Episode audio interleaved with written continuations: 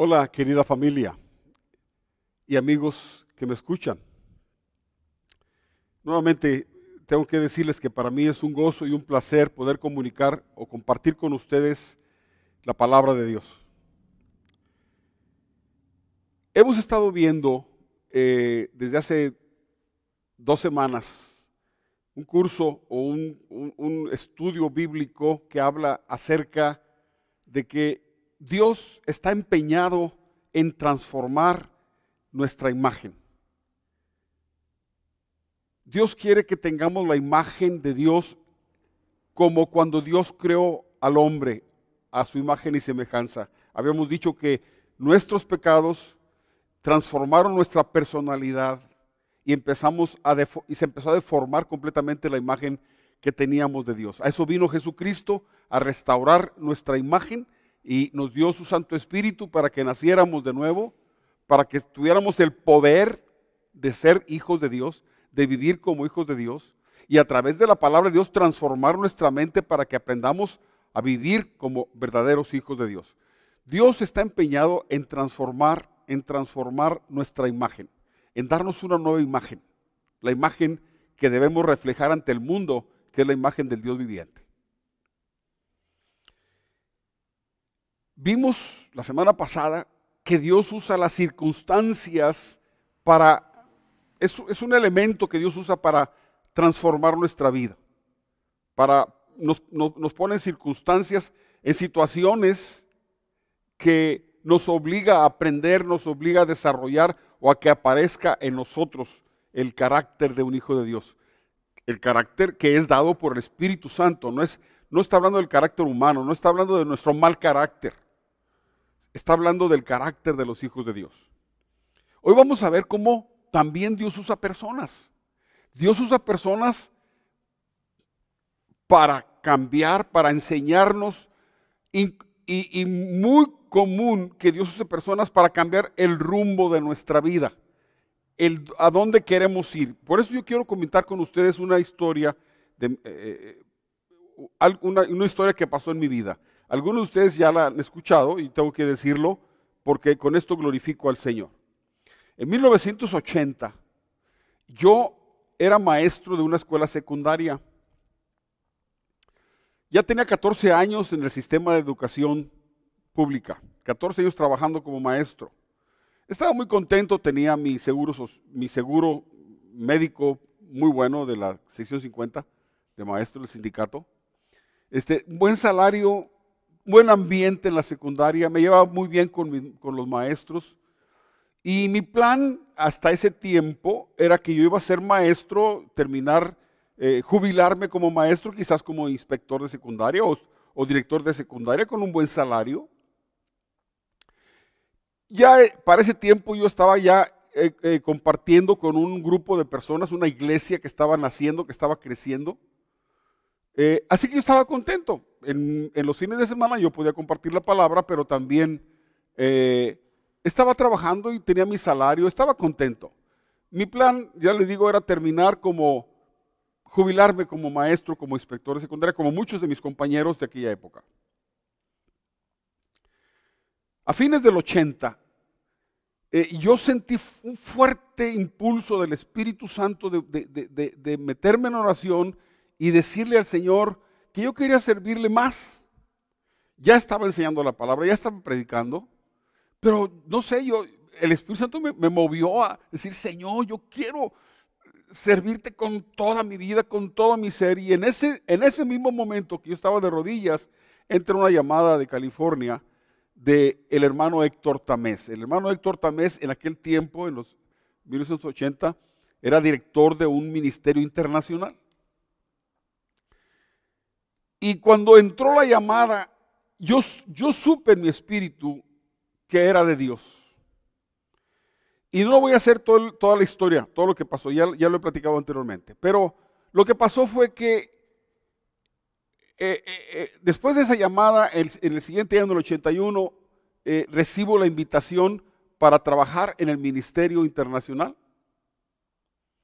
Y eso me obligaba a mí a dejar mis sueños de maestro, de jubilación, de ser inspector de secundaria, de tener un buen salario, de tener la seguridad de, un servicio médico, todo eso tiene que renunciar por entrar al ministerio. Pero yo le había dicho a Dios, yo quiero servirte con toda mi vida, con todo mi tiempo. Y eso fue lo que dijo, dijo lo que Dios oyó y lo que Dios aceptó y me dijo, está bien, vamos a trabajar. El hermano Tamés, movido por Dios, me llama, me invita, me convence de que yo renuncie a mi carrera, a mi vida, a mi proyecto de vida. Yo recuerdo que una ocasión, eh, unos días antes de decirle, de aceptar un sí, yo le dije, ¿tú crees que debo dejar todo esto por, por este ministerio que no conozco?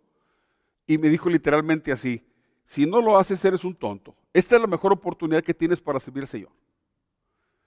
Y ahí mismo le dije, está bien, acepto. Y en el 81, eh, eh, cuando salimos ya de vacaciones en la secundaria, ya entré al ministerio y tuve que renunciar allá. Desde entonces, por esta persona, por el hermano Tamés, mi vida cambió completamente de rumbo para tomar el rumbo que Dios quería que yo tomara.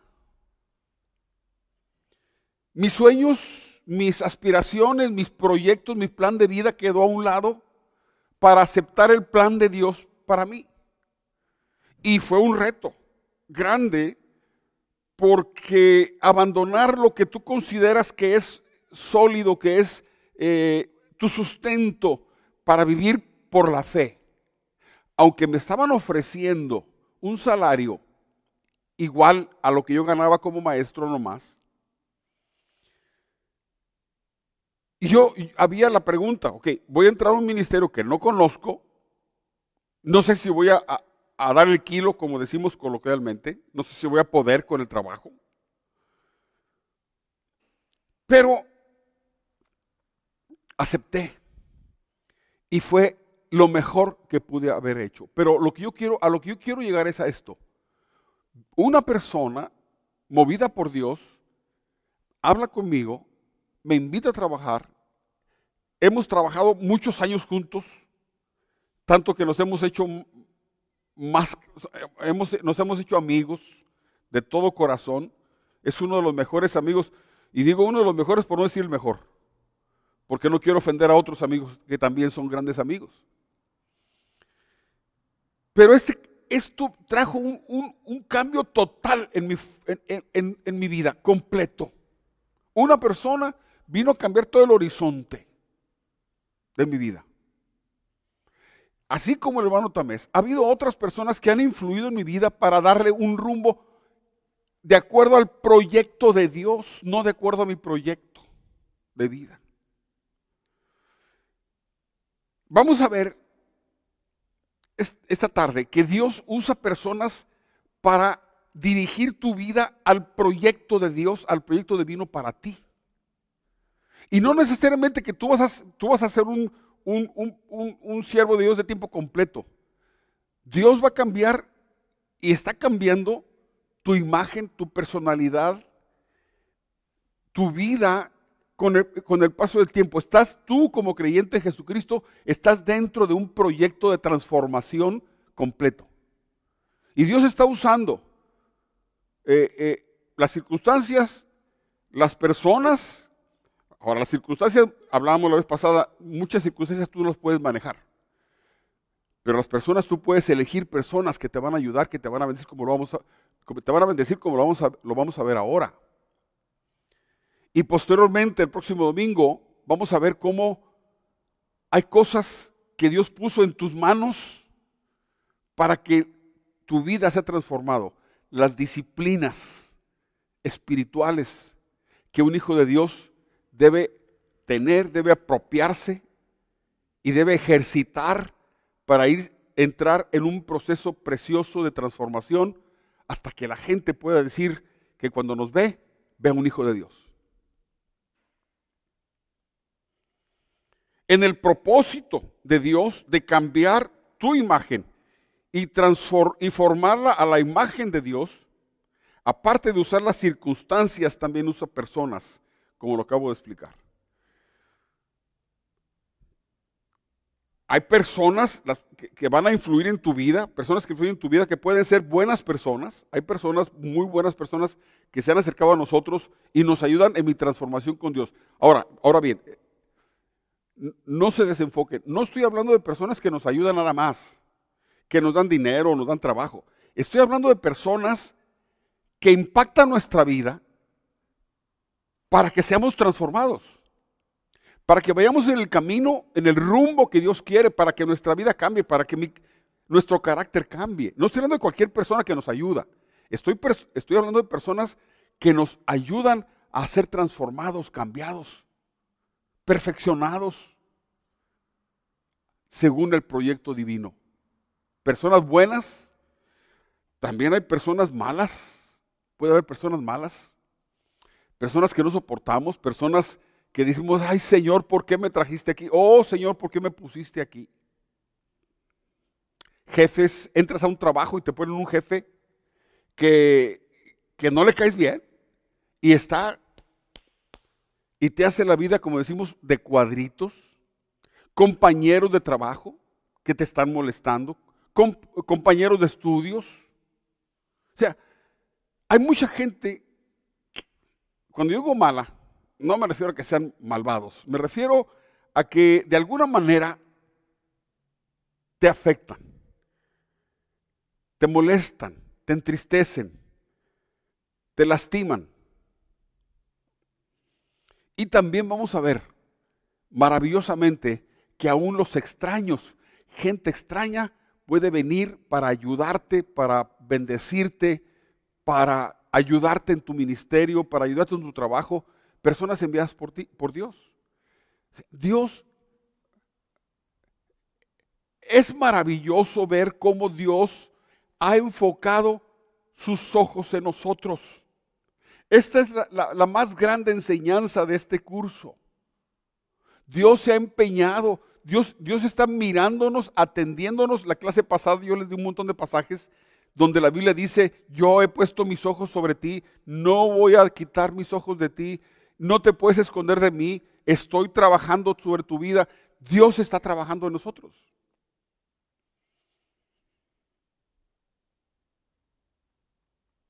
Algunas personas podemos elegirlas, otras no.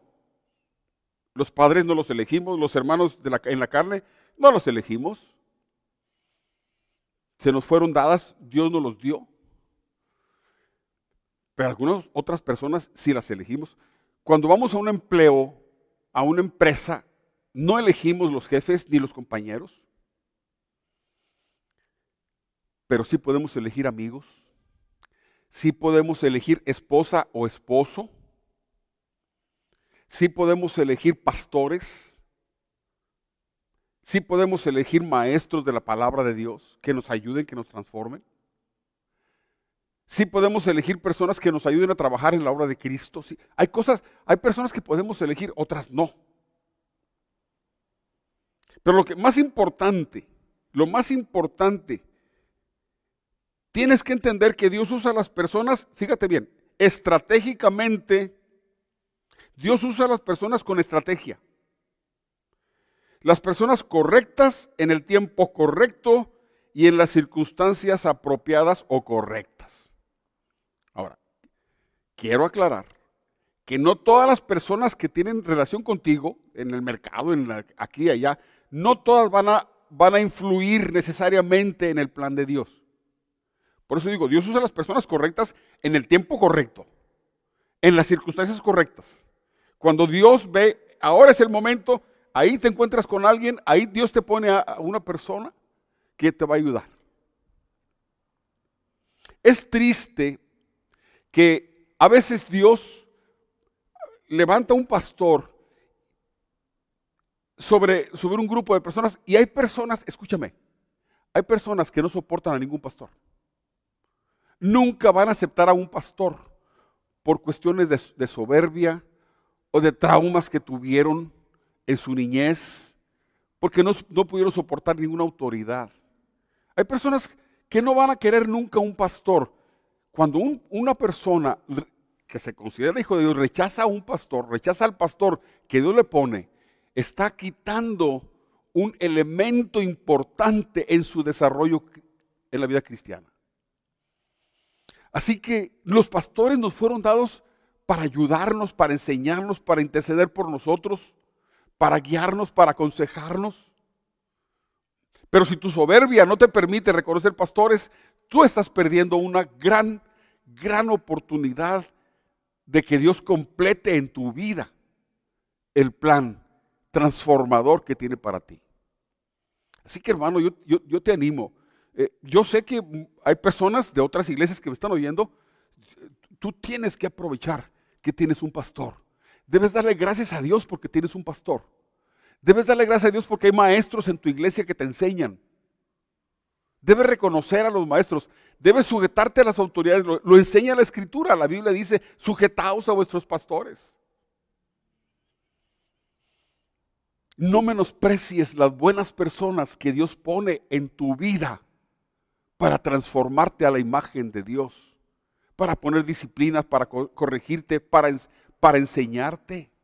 Respeta a las autoridades espirituales que Dios puso sobre tu vida. Es un consejo importantísimo. En la medida en que nosotros eh, nos sometemos a las autoridades espirituales, pastores y maestros, de la palabra de Dios y, oímos sus consejos, en esa medida em, estamos siendo transformados junto con el trabajo del Espíritu Santo, desde luego, y, el, y, la bendición de la palabra, la santa palabra de Dios que transforma nuestras vidas. Así que, cuídate de no rechazar los designios de Dios para tu vida, solo por soberbia, solo porque te sientes autosuficiente.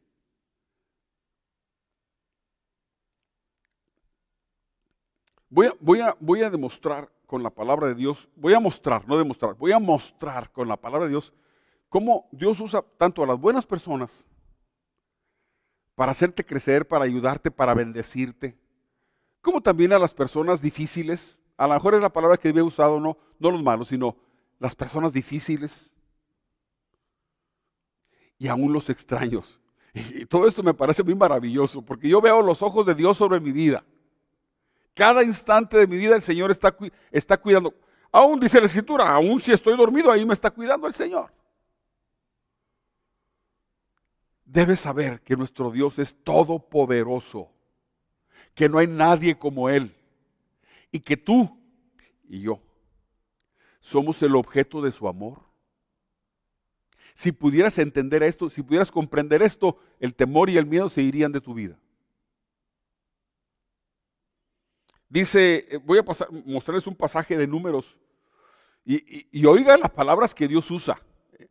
es hermosa la palabra de Dios. En números 18 dice en el verso 6, considera que yo mismo he escogido de entre la comunidad a tus hermanos los levitas para dártelos como un regalo. Ellos han sido dedicados al Señor para que sirvan en la tienda de reunión o en el tabernáculo de reunión. ¿Sabes qué está diciendo Dios? Dios le dijo a Moisés, le dijo a Aarón, le dijo, ¿sabes qué? Tú necesitas ayuda. Te voy a dar un regalo personas. Personas, en este caso los levitas, esas personas van a ser, son un regalo mío para ti. Te van a ayudar en el ministerio para hacerlo más ligero, para que bendigas más, para que la bendición al pueblo de Dios sea mayor y no dependa de un solo hombre, sino que te estoy dando este regalo. Le estás diciendo a un siervo de Dios, te estoy regalando personas que te van a ayudar. ¿Qué cree que siento yo cuando, veo, ah, cuando he visto al grupo de alabanza ministrar y adorar y llevarnos en adoración? Yo le digo a Dios, gracias por este regalo. ¿Qué cree que siento cuando veo el, ministerio de, misericordia a los hermanos de misericordia, ayudando, repartiendo la comida, las, despensas que, el mismo pueblo de Dios ha dado? Yo lo veo y digo, Gracias por este regalo. ¿Qué cree, ¿Qué cree que siento yo cuando veo el ministerio de eh, matrimonios o al ministerio de los niños, a las maestras de los niños. Es un regalo para mí, para que me ayuden al ministerio. Y, eso, y son un regalo para la iglesia, para bendecir a la iglesia. Cada ministerio, las personas, las personas son regalos de Dios que, te, que nos ayudan. En este caso en el ministerio de servir. Pero también aprendemos, hermano, yo aprendo cuando veo a los, diferentes ministerios trabajando, veo sus corazones, veo su entrega al Señor, yo aprendo. Y yo cambio en mi serio, digo, yo tengo que ser como ellos también. Hablaba yo hace rato de escoger. Tú puedes escoger personas. Hay personas que no vas a poder escoger. Pero hay personas que tú puedes escoger. Vamos a ver el caso de, Timoteo. Timoteo era un joven. Voy a, voy a leerles el pasaje. Escogí algunos pasajes que te van a ilustrar. Pablo comienza a, predicar el Evangelio. El apóstol Pablo comienza a predicar el Evangelio solo. Y empieza a predicar y empieza a ganar gente. Pero el trabajo que tiene es muy grande. Entonces él ora a Dios y Dios le regala personas. Dios le regala personas que lo ayuden. ¿Entiendes esto? Pero al mismo tiempo que le regala personas que lo ayuden, esas personas son bendecidas por el, por, por, el apóstol Pablo, por la vida del apóstol Pablo, por el ministerio del apóstol Pablo. El apóstol Pablo ayuda en la edificación de la persona, en la transformación de la persona. Sí, Pablo es ayudado, pero Pablo está cumpliendo una función pastoral hermosísima. Vamos a ver lo que dice la escritura. Dice Timoteo capítulo 1, verso 1, Pablo, apóstol de Jesucristo, por mandato de Dios nuestro Salvador y del Señor Jesucristo, nuestra esperanza. A Timoteo, oiga esto, verdadero hijo en la fe. Ahorita vamos a ver quién es Timoteo. Y le llama a Timoteo hijo. ¿Qué era Pablo para Timoteo? Un padre espiritual, un padre que educó a Timoteo un padre que enseñó a Timoteo, un padre que, que, ayudó en la transformación de la imagen de Timoteo, según el plan de Dios. Dice 2 Timoteo capítulo 3, Pablo le escribe a Timoteo, tú en cambio has seguido paso a paso mis enseñanzas. Así que no solamente Timoteo estaba ayudando a Pablo, sino que Pablo estaba transformando a su discípulo. Mis enseñanzas, mi manera de vivir, mi propósito, ¿para qué vivo? ¿Para qué vivimos? Timoteo vio, en el apóstol Pablo el propósito de su vida y tomó ese propósito también para él. Vivir para Cristo, servir a Cristo. Mi fe, mi paciencia, mi amor. Tú has visto mi amor, has aprendido mi, amor, mi constancia, mi perseverancia, mis persecuciones y mis sufrimientos. O sea, ¿se dan cuenta? Desde que, desde que se juntó el binomio Pablo-Timoteo, Timoteo empezó a aprender de Pablo las enseñanzas, el carácter, la forma de vivir, su honestidad, su santidad, su perseverancia, su esfuerzo, su trabajo. Eso es discipular. Así que Timoteo fue transformado por, por, Pablo, por una persona que Dios puso. ¿Qué hubiera pasado con Timoteo? Si le hubiera dicho Pablo, no tengo tiempo. Tengo mis planes. No quiero tener autoridades sobre mí. Yo soy suficiente para mí mismo. Ni siquiera estuviera en la historia. Sigo leyendo. Pero tú permanece firme en lo que has aprendido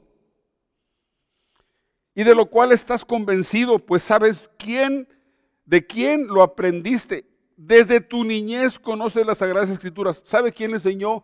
Eh, ¿Qué personas usó Dios para desde la niñez, vean ustedes el proyecto de Dios. Desde la niñez empezó a ser enseñado por su abuela y por su madre.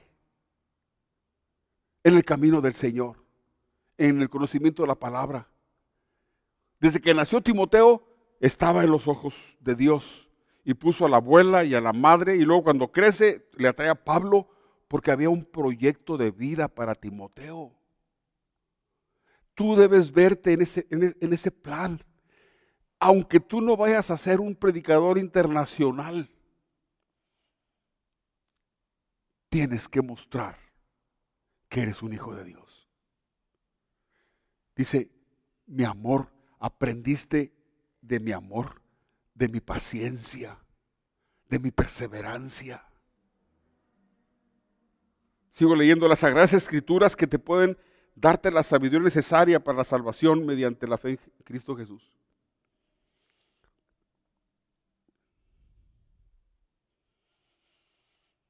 Sí, Pablo escogió a Timoteo, no sé si me brinqué un pasaje que yo quería que vieran. Sí, me, brinqué, eh, me brinqué, un pasaje que, es importante para que sepan quién era Timoteo. Dice en Hechos 16, después llegó a Derbe, el apóstol Pablo llegó a Derbe y a Listra. Había ahí cierto discípulo llamado Timoteo, hijo de una mujer judía, creyente, pero de padre griego. Y daban buen testimonio de él los hermanos que estaban en Listra, en Iconio. Quiso Pablo que éste fuera con él. Cuando Pablo llega a, Listra y a Icónito, esas ciudades, a Derbe, oyó hablar en todas las iglesias de, Timoteo, que era un joven entregado al Señor, conocedor de la palabra, y dijo, este es un regalo de Dios para mí. Ya me lo imagino yo orando a Pablo, Señor, si este, este es el, el regalo que tienes para mí, para que me dio el ministerio, di que, me diga que sí se va conmigo al ministerio a trabajar. Y luego va con Timoteo y le dice Timoteo, sí, vámonos a trabajar.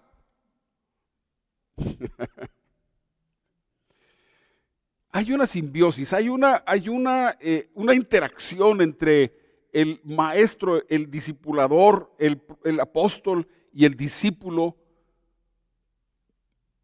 donde se da el proceso de transformación que Dios quiere para tu vida. No rechaces las personas que te van a enseñar la palabra de Dios. No rechaces a aquellos que con su vida te muestran lo que es ser un hijo de Dios, el carácter de un hijo de Dios, el amor, la misericordia, la piedad, la paciencia, la santidad, la obediencia, la perseverancia. Sí, Dios va a usar personas para ayudarte.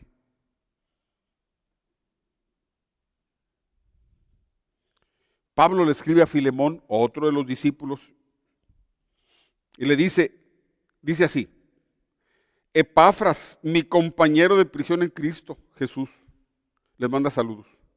También los saluda Marcos, Aristarco, Demas y Lucas, que mis colaboradores, sí. Los hijos de Dios sabios se rodean de gente espiritual. Los hijos de Dios sabios se rodean de personas que les van a ayudar en su desarrollo, en su crecimiento, en su formación, que les van a imponer disciplinas. Recuerdo una experiencia que tuvo un amigo mío, un amigo muy amado llamado Rubén Rodríguez.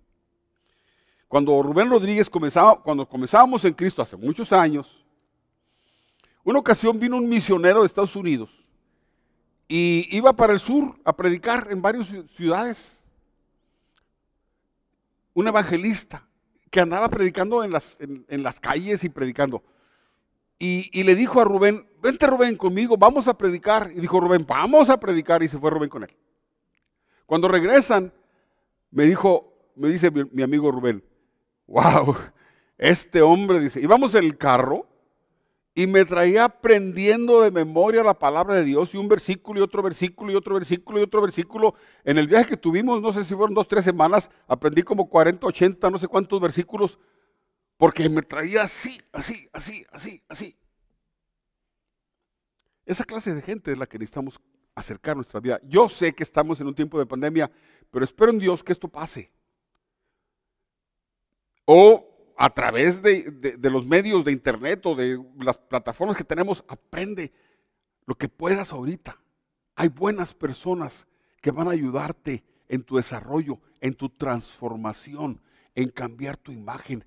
Que no digan este peleonero, maldiciento, este, eh, no sé. Que digan, esta persona de repente ha estado cambiando y ha tenido un cambio hermoso, admirable. Jesús mismo escogió a sus discípulos. Mira lo que dice Marcos capítulo 3. Después subió al monte Jesús y llamó así a los que quiso. Y vinieron a él. Y designó entonces a doce para que estuvieran con él y para enviarlos a predicar. Tú sabes que miles seguían a Jesús, pero escogió a doce. Hay personas que tú puedes escoger para que caminen contigo, para que te ayuden, para que te transformen. Estás, estás conociendo a Cristo, busca a las personas, aunque sea por, por televisión, que te van a transformar, que te van a ayudar. Aprende. No debes quitar de tu mente este concepto. Dios quiere transformarte. Y quiere que sea una transformación no como un líder del mundo, sino que tengamos la estatura espiritual y moral del Señor Jesucristo. Este propósito de Dios no va a cambiar. Está firme en la mente de Dios. Y va a estar trabajando para cambiarte. Y si tú eres inteligente y eres sabio, vas a decirle a Dios, sí Señor, cámbiame, transfórmame.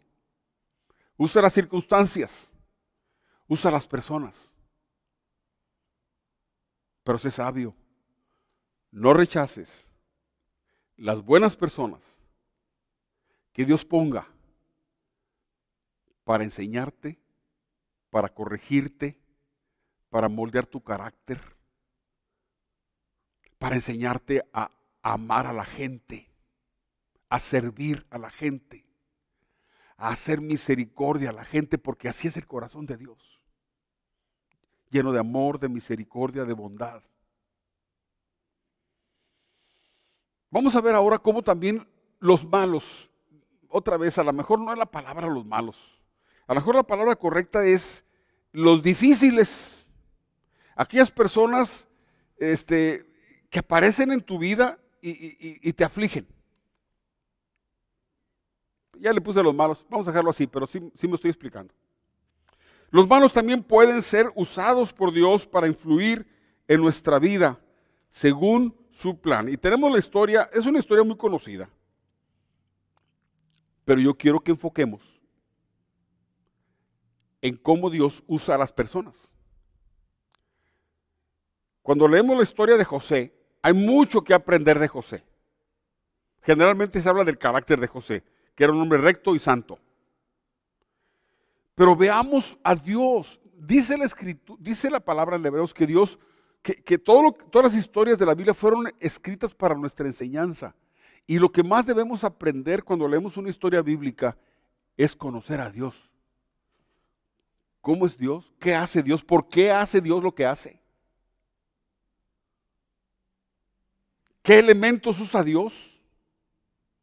Conocer a Dios, Dios mismo dice, si alguien quiere sentirse con, con orgullito, tener un poco de orgullo, orgullezcanse en conocerme, en entenderme. Voy a ver unos pasajes poquitos de la historia de José y enfóquese en las personas que Dios usa. En este caso, no vamos a ver los buenos, vamos a ver los malos. Porque en tu vida sin duda han aparecido personas difíciles. Y que aún esas personas Dios puede usarlas para producir en ti un cambio en tu carácter o en el rumbo de tu vida. Génesis 37. Dice ah, eh, como, como, trasfondo, dice que Dios, eh, perdón, Jacob envió a sus hijos a, cuidar ovejas. Y se iban lejos donde hubiera pastos. Tierra Santa es un lugar semidesértico. Así que se fueron lejos. Y se quedó en su casa el menor que era José. Y entonces lo manda a llevarles alimento a los pastores. ¿Cuál era el plan, cuál era el plan de, de José para su vida? Pues lo que estaban viviendo sus hermanos. José iba a ser un pastor de ovejas. Eso era el plan de Dios, eso era el plan de él para su vida. Era el plan de su papá, que cuidar ovejas. Pero Dios tiene otro plan.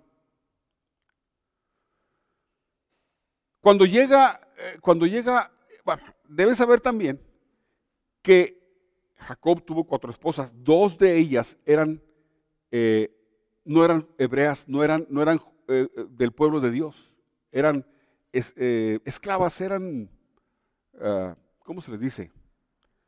Esclavas. Y tuvo hijas con, hijos e, con, con, esas dos mujeres. Eran medios hermanos de José y los, en, si entre los hermanos hay pleitos, imagínense en los medios hermanos. Y José, Jacob, Israel, es el mismo, Israel y Jacob es el mismo. Tenía mucho amor por, por José porque era hijo de la esposa que más amaba. Y era, el más chico en ese momento. Y todos los medios hermanos le tenían coraje. Por otras razones que si tú quieres conocer, tú lee Génesis y vas a saber la historia de José. Total, que le tenían coraje. Cuando llega él con los alimentos para ellos, los hermanos lo vieron de lejos y dijeron, mira, ahí viene, ahí viene el soñador, así lo conocían, ahí viene el soñador. Vamos a deshacernos de él. Ya nos tiene hartos. eran 11 hermanos, era José y 11, eran 12 en total. Dice en, Génesis 37, verso 24, lo agarraron y lo echaron en la cisterna, pero la cisterna estaba vacía, no tenía, no había en ella agua. Venid y vendámoslo a los ismaelitas, permítame, lo iban a matar. Entonces el mayor, llamado Rubén, Dice, no lo maten, no lo maten, miren, échenlo en la cisterna y déjenlo. Pensando Rubén en de alguna manera después salvarlo.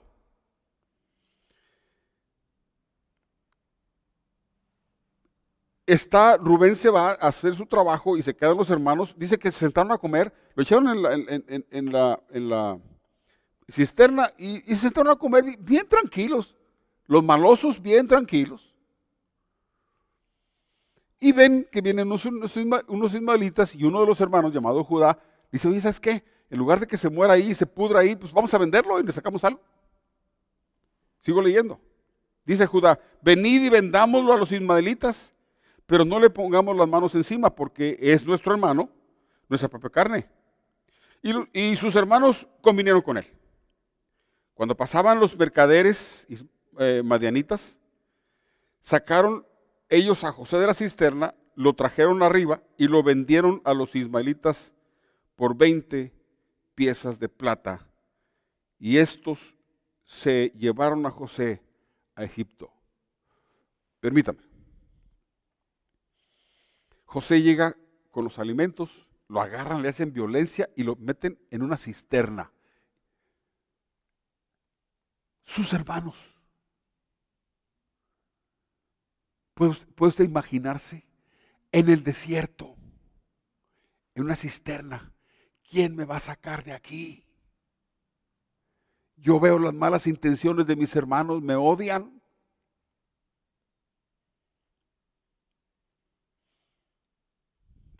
De repente lo van a sacar, lo están sacando y dijo, ay, por fin se arrepintieron, pensó José.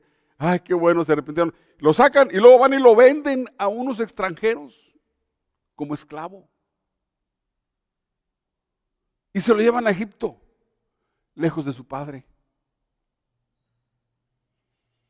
¿Se imaginan el trauma? El trauma? ¿Pensaría José que Dios estaba con él? ¿Pensaría José que, que esto era plan, plan de Dios? No, estoy seguro que no. cuando tú estás en problemas con alguien, no estás pensando, ah, es que este que me está dañando es que es el plan de Dios. No piensas así. Al contrario, estás pensando, Dios, quítamelo, Señor, haz justicia, ráelo de la tierra. Llega, llega José a Egipto, capitán del ejército Potifar, lo compra, se lo lleva a su casa, ve que Dios lo bendice mucho, que lo prospera y lo pone como jefe de su casa, de, todos los criados. Pero eh, eh, eh, pues era, José era muy guapo y era un joven, 17 años cuando se lo llevaron, ahí pudo haber tenido 18, 19. Era una belleza el jovencito José. Y la patrona, la esposa del, del capitán de la guardia del, de Faraón le echó el ojo. Y los, los, uh, egipcios son idólatras y, y la idolatría y la perversión sexual van de la mano. Así que le echó el ojo y dijo, acuéstate conmigo. Pero José era un hombre recto, temeroso de Dios, conocía a Dios y no quiso hacerlo. Y llegó un, punto en que la mujer dijo, pues lo voy a obligar, lo voy a violar literalmente. Fíjese lo que pasó. Génesis 39. Entonces ella lo asió por la ropa diciendo, duerme conmigo. Pero él, dejando su ropa en las manos de ella, huyó y salió. Cuando ella vio que le habían dejado la ropa en sus manos y había huido fuera, llamó a los de casa y les dijo, mirad, nos ha traído un hebreo que eh, para que hiciera burla de nosotros. Ha venido a mí para dormir conmigo y yo di grandes voces. Al ver que yo alzaba la voz y gritaba, dejó junto a mí su ropa y salió huyendo. Al oír el amo de José las palabras de, de su mujer, que decía, así me ha hecho, me ha tratado tu siervo, se encendió su furor. Tomó su amo a José y lo puso en la cárcel donde estaban los presos del rey y ahí lo mantuvo. Oiga esto, pero Jehová estaba con José y extendió a él su misericordia, pues hizo que se ganara el favor del jefe de la cárcel.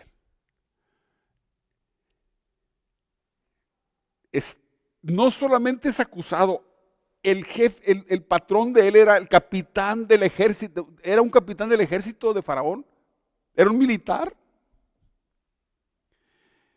Pero por la gracia de Dios no lo mató ahí. Lo envió a la cárcel de los, de, los presos del faraón.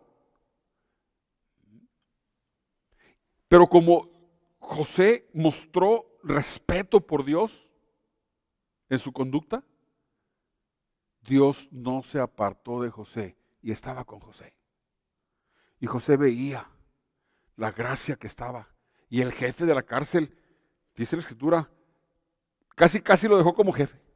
Ya no se preocupa por nada. Eso hizo Potifar, lo puso por jefe. Y siempre que vean a José, no solo Potifar, el jefe de la cárcel, y el mismo faraón, lo pusieron por jefe. Porque Dios estaba con él. La gracia de Dios estaba con él, porque era un hombre obediente conforme al carácter, a la imagen del Dios viviente.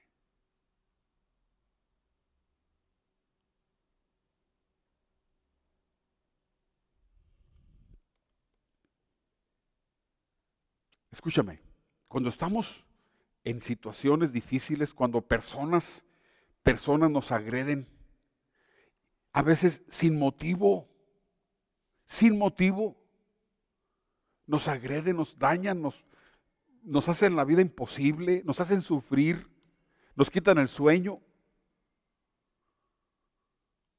nos amargan la vida. Y pedimos a Dios que nos quite esa prueba y no y pase el tiempo y seguimos igual. Podemos pensar que Dios está trabajando. Podemos pensar. Fíjese lo que voy a lo que escribí esta frase es importante. Cuando pasa el tiempo podemos ver a Dios trabajando en nosotros para cumplir su plan.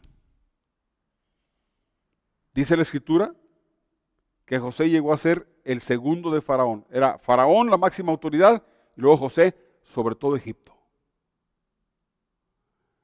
Y en la historia, que no voy a contar la historia, llegan los hermanos a, Egipto a pedir alimento, llegan con José, no lo reconocen, habían dejado a José de 17 años, un joven con ropa hebrea, con, vestimenta de hebreo, y luego llegan a ver a José y es un señor, el señor vestido como un egipcio, no sé, con barba o no sé cómo se vestiría.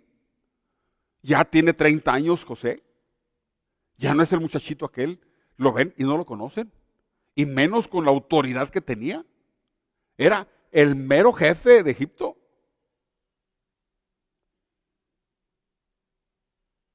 Pero José lo reconoce.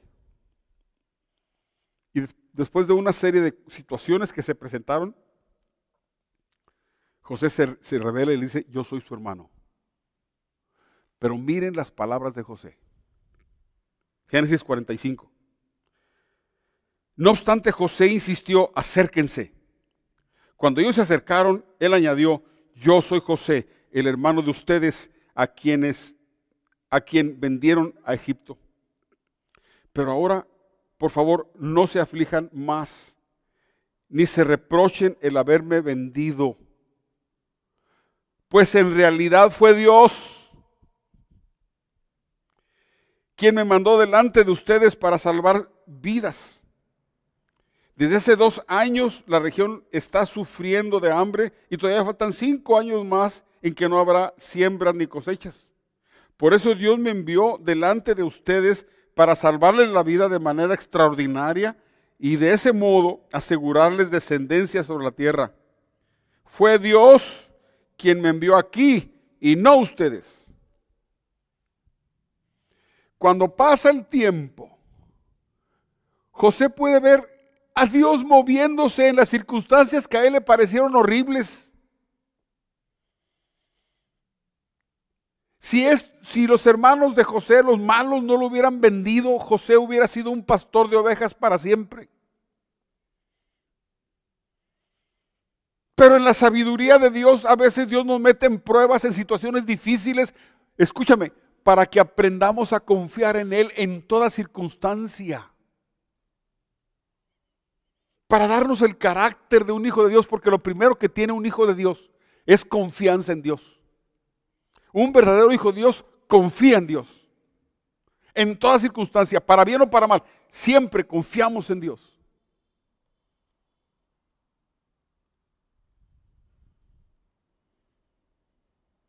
Y cuando pasa el tiempo, José ve su vida y dice, no, no fueron mis hermanos los que me vendieron, Dios me trajo aquí y ahora tengo todo esto y ahora voy a, hay un propósito, voy a salvar vidas, voy a salvar a, mis hermanos de mi padre y a toda la descendencia de ellos. Sí, tuve que sufrir todo esto, pero estaba calculado, medido por Dios.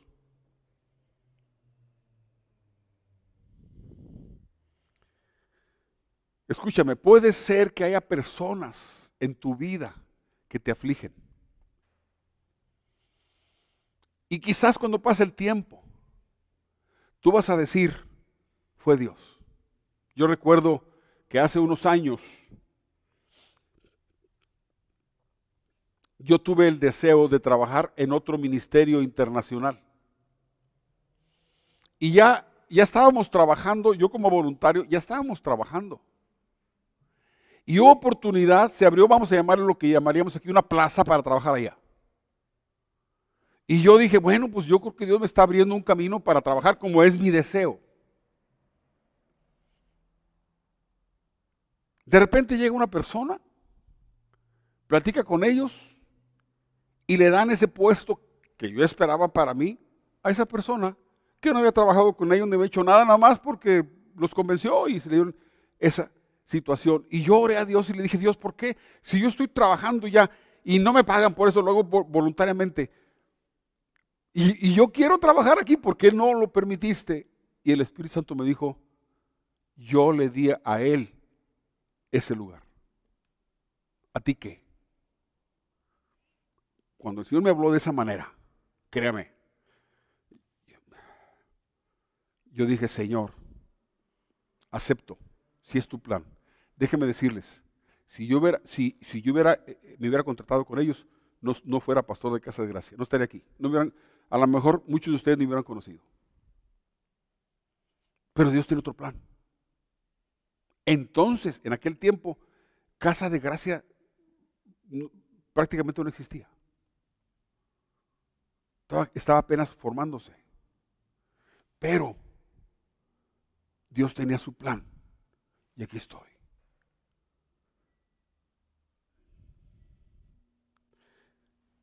Dios puede usar aún personas extrañas para ayudarnos. Escúchame, esto es maravilloso. Personas extrañas que te van a ayudar. En, de, alguna manera te van a ayudar.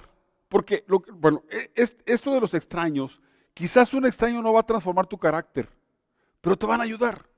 Y esto es solamente una demostración de cómo tú estás, eres el objeto del amor de Dios. Dios está mirando, te está cuidando. No importa si estás en problemas ahorita.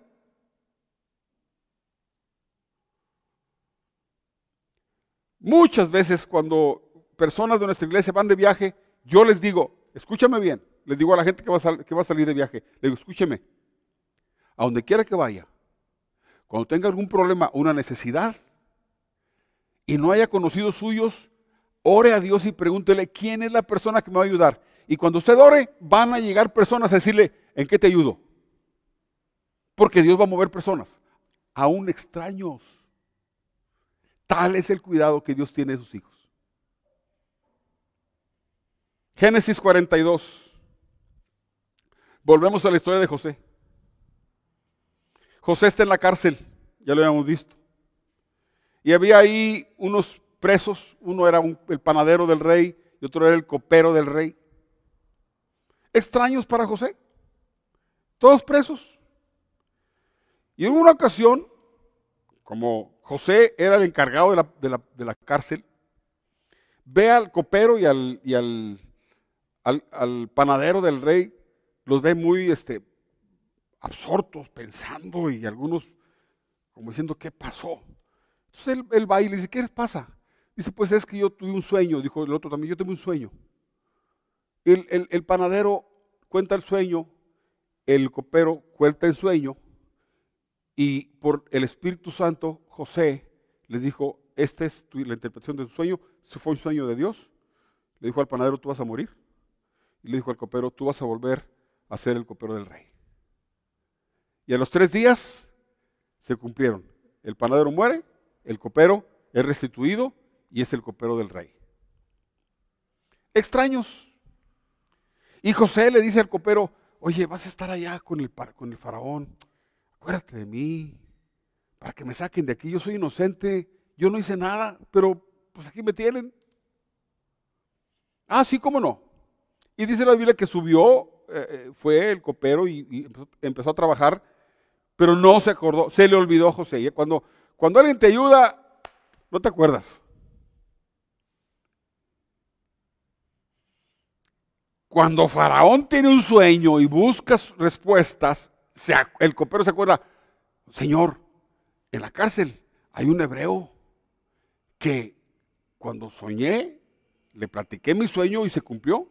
Y cuando el copero, el panadero le contó sueño, se cumplió. Dijo, ¿Es, ese tiene el espíritu de los dioses. Faraón saca a José de la cárcel, le cuenta su sueño y, total, este, se da cuenta que es de Dios y lo pone por jefe en todo Egipto. Dios usó extraños, gente que no tenía nada que ver con, ni eran del pueblo de Israel, ni eran amigos de José, eran extraños. Y en el tiempo de Dios los usó a esos extraños, a ese extraño, a ese copero, para cumplir el plan que tenía. Jesucristo nos platica de un, de un, ejemplo. Es una parábola, pero también sucede. Dice en Lucas 10, pero un samaritano que iba de camino vino cerca de él y al verlo fue movido a misericordia. Acercándose, vendó sus heridas, echándole aceite y, vino. Lo puso en su cabalgadura, lo llevó al mesón y cuidó de él. Otro día, al partir, sacó dos denarios, los dio al mesonero y le dijo, cuídamelo y todo lo que gastes de más, yo te lo pagaré cuando regrese. Jesús cuenta una historia, una parábola de un hombre judío que es asaltado y golpeado y casi lo dejan muerto. Y pasa un sacerdote judío que debió haber hecho algo por él. Y lo vio y se hizo como que yo no lo vi. Y pasa otro levita judío también y también, también se pasa de lejos. Y luego viene un extranjero que no se llevaba bien con los judíos. Y ve a aquel hombre, un extranjero, un desconocido, un extraño, y lo ayuda.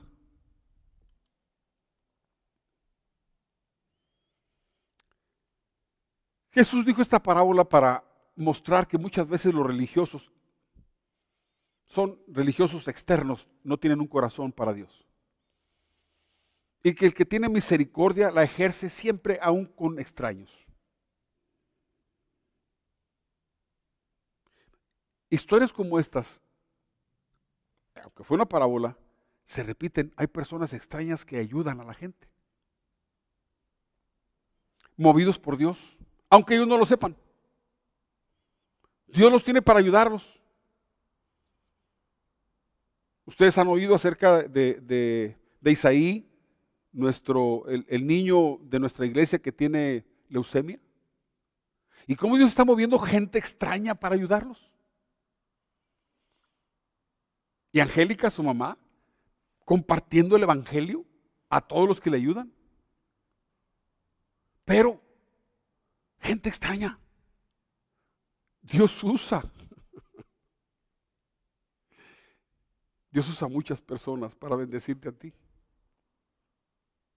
Ni saben, ellos ni se enteran, pero son movidos por Dios. Y cuando tú ves todo el problema y ves a Dios moviendo gente, te quedas atónito. Mira lo que dice en Eclesiastés capítulo 2. Porque al hombre que le agrada, el hombre que agrada a Dios, al hombre que le agrada, Dios le da sabiduría, ciencia y gozo. Pero al pecador le da el trabajo de recoger y amontonar para dejárselo al que agrada a Dios. ¿Qué te parece?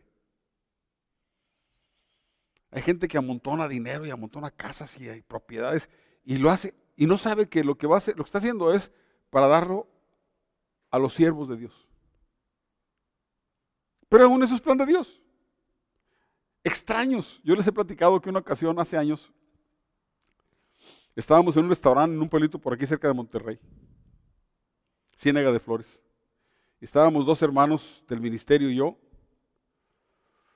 Estábamos almorzando y el en cierto momento vino un extraño y me, toca, me, toca el hombro y volteo y lo veo, un señor grande, y me, dio 20 mil pesos. Yo lo agarré y esto, pues es para que lo usen en, lo que hacen ustedes. Y se fue. Y nos quedamos, mis amigos y yo, hermanos en la fe, con, ¿y esto qué es? Cuando vamos a pagar el almuerzo, dijo, no, ya está pagado el señor que vino aquí, ya pagó por ustedes. Salimos nosotros ahí eh, encandilados con el sol. Como diciendo, ¿qué hace Dios?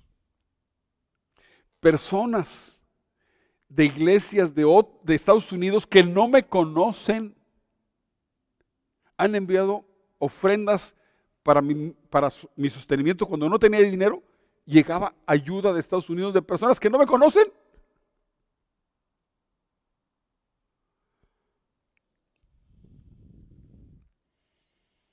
Tengo por costumbre que cuando yo estoy eh, aquí en Monterrey, cuando, cuando estoy en una necesidad, voy al Palacio de Gobierno o eh, la vez pasada se me acabó la pila del carro, era, era de noche, no tenía, no, se acabó la, la energía de la pila y, yo levanto el, el capacete y veo, pues no arranca el carro. Y estoy parado y le digo, Señor, ¿quién, me, quién ¿a quién vas a enviar para que me ayude? Y estoy diciendo esto y pita un carro atrás de mí, en contra, en sentido contrario. ¿Qué le pasa, Señor? digo, se me acabó la pila. Ahorita, y se pone enfrente del carro, me pasa corriente, arranco, y luego dice, bye, digo, Dios los bendiga. ¿Dónde están las personas? ¿Quiénes son los que me van a ayudar? Ellos son. Gracias, Padre.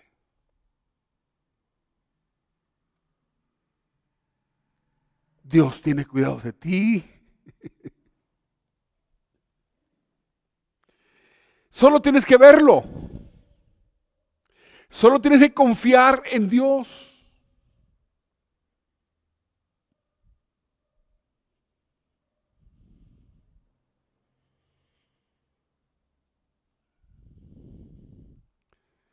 A donde quiera que vayas, donde quiera que estés, va a haber gente que te va a ayudar cuando tú ores a Dios. En este país o en otro país, en esta ciudad o en otra ciudad,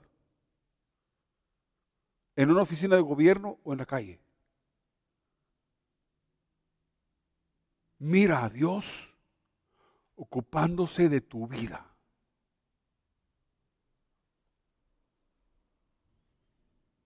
Cuando miramos atrás en nuestra vida, podemos ver a Dios usando personas para guiarnos, enseñarnos, ayudarnos y perfeccionarnos. Sí, sí, hermanos. Yo paso de 70 años y yo veo, volteo, hago una retrospectiva de mi vida desde mi niñez y puedo ir viendo personas que fueron guiándome para que yo haga lo que estoy haciendo conforme al plan de Dios. Y si algunos de ustedes alguna vez han dicho, el pastor es una bendición para mi vida, es por la obra que Dios ha hecho en mí. Yo no soy el mismo de hace 20 años y menos de hace 40 años. Y menos antes de conocer a Cristo. Dios ha ido cambiando, transformándome, cambiando, cambiando, cambiando, cambiando. Y eso lo hace con todos sus hijos. No digas, ah, bueno, es que es el pastor. No. Dios trata a sus hijos, a los que en Él confían, y los transforma, y los cuida y los bendice. Pero debemos entender que dentro del proceso de Dios, de los elementos que Dios usa, puede haber situaciones difíciles, personas difíciles. Situaciones buenas, personas buenas. Personas conocidas, personas extrañas. Dios puede manejar, todo lo que Él quiere para guiarnos, moldearnos, enseñarnos. Mira lo que dice en Deuteronomio.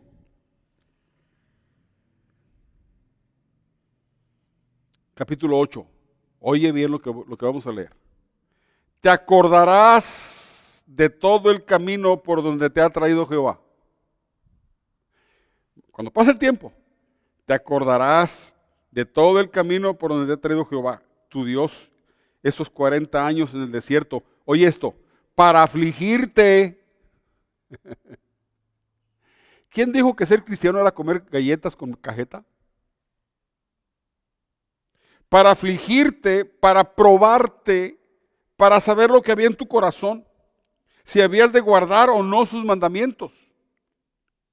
Te afligió. ¿Quién? Dios te afligió, te hizo pasar hambre y te sustentó con maná. O sea, no solamente te, afligió, también te mantuvo, te dio sustento. Comida que ni tú ni tus padres habían conocido para hacerte saber que no solo de pan vivirá el hombre, sino de todo lo que sale de la boca de Jehová vivirá el hombre. El vestido que llevabas puesto nunca envejeció, ni el pie se te ha hinchado en estos 40 años. Escucha, Dios está diciendo al pueblo, yo los estoy cuidando. Aunque los meto en problemas, nomás los estoy, los estoy probando. Ahora, en la Biblia la palabra probar significa limpiar. Cuando Dios ve algunas cosas que no le gustan en nuestra vida, nos mete en aflicción para quitar esa basura y salimos limpiecitos.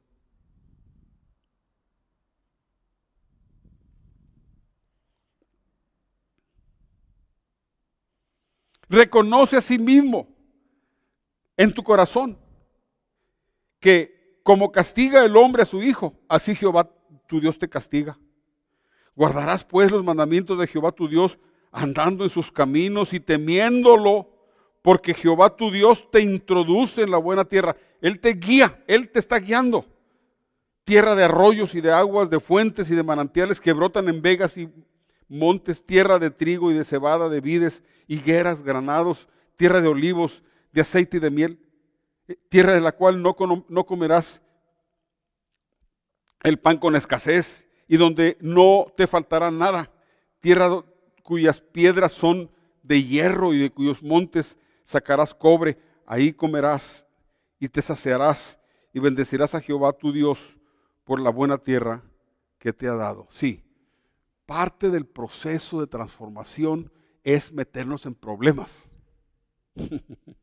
¿No te gusta, verdad? El apóstol Pablo dice, cualquiera que quiera vivir piadosamente en Cristo Jesús, padecerá persecución.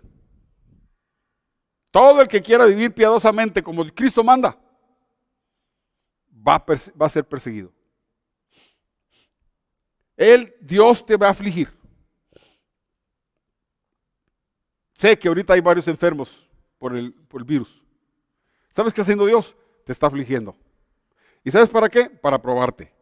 ¿Y qué es probarte? Limpiarte. Porque Dios no te quiere como estás. Tienes que ser transformado, cambiado. Tienes que cambiar tu mente. Cambiar tus estructuras mentales para hacerlas de acuerdo al plan de Dios, a la mente, a la imagen de Dios.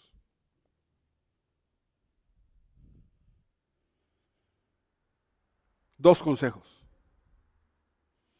Mientras puedas elegir, elige las personas que te harán crecer en el conocimiento y la gracia de Dios.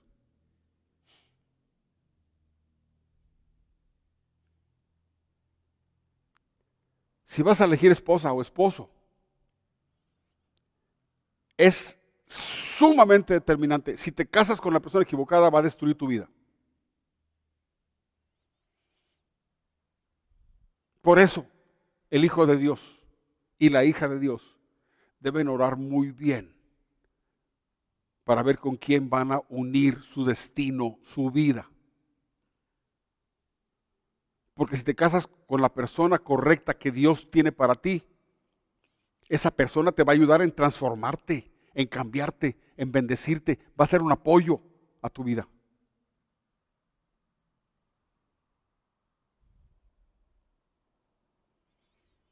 Otro consejo, en cuanto a las personas difíciles, debes orar por ellas y confiar en Dios. Confiar, ese es el secreto. El secreto de los hijos de Dios es confiar en Dios. Debes que, eh, creer que por ser tú su hijo, Dios está controlando la situación. Con estos dos temas que vimos la semana pasada y ahora, tú debes entender que tú, Dios te ama, Dios, el, Señor está viéndote, te está cuidando. Estás en problemas, el Señor está cuidándote. No tengas miedo. Solamente esfuérzate por no fallarle a Él. Y Él se va a encargar de lo demás. Y a su tiempo vas a decir, ah, con razón Dios me trajo por aquí. Porque esto cambió mi vida. Para que camine por los caminos de Dios.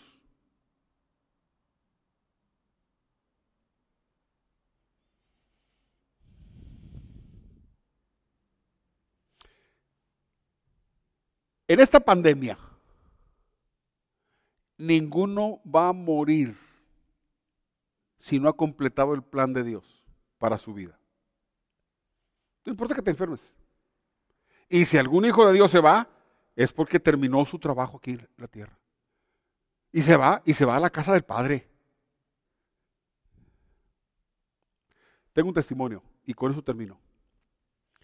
Tengo una sobrina, como decimos nosotros, política, es esposa de un sobrino, que está a punto de morir por cáncer.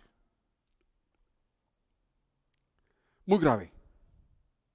Al principio había dolor, tristeza y confusión y desesperación. Me acaban de hablar y me, decir, me acaba de decir, ella ha cambiado tanto, está esperando el momento en que va a llegar a la casa del Padre para ver a los que ya se fueron, a su familia, que ya se fue allá. Está, está expectativa de ver la gente que ya se fue y que ama. Y el miedo se fue. Esa es una fe verdadera. Esa es una fe genuina. Nada te va a pasar que no esté controlado por Dios. Si Dios usa las circunstancias y usa las personas y usa la palabra de Dios y usa su Santo Espíritu en ti para ocuparse de ti. Dice la palabra de Dios en Romanos, al que no escatimonia a su propio Hijo, ¿cómo no nos dará con Él, con Jesús, todas las cosas? Así que hermanos, sabe que hay personas que están siendo usadas o van a ser usadas o fueron usadas en tu pasado para guiarte, para enseñarte, para que saques el carácter del Hijo de Dios, para que demuestres que eres obediente a la palabra. Dice, te afligió para probarte, para saber lo que ve en tu corazón, para saber si ibas a obedecer sus mandamientos en cualquier circunstancia. Así que hermano, alégrate y gózate, porque tú eres el objeto del amor de Dios. Quiero que oremos y le demos gracias a Dios, pero también al final tengo un aviso que darles. Por favor, no se desconecten tan rápido. Vamos a orar. Padre, en el nombre de Cristo Jesús, te damos muchas gracias, Señor, por el gran amor que nos tienes, por el gran cuidado que tienes de nosotros, porque tú en tu poder y sabiduría controlas nuestro entorno, circunstancias y personas que nos guían y nos ayudan a ser transformados y a caminar por el camino que tú nos has marcado. Nuestra confianza está puesta en ti. Somos tus hijos, somos tu pueblo. Fuimos adoptados como hijos tuyos por la gracia de Jesucristo. Fuimos perdonados por el sacrificio, la sangre de Cristo Jesús derramada en la cruz nos limpió de todo pecado y nos acercó y nos abrió un camino perfecto para tener una relación perfecta contigo. Gracias Señor. Gracias porque nos amas tanto.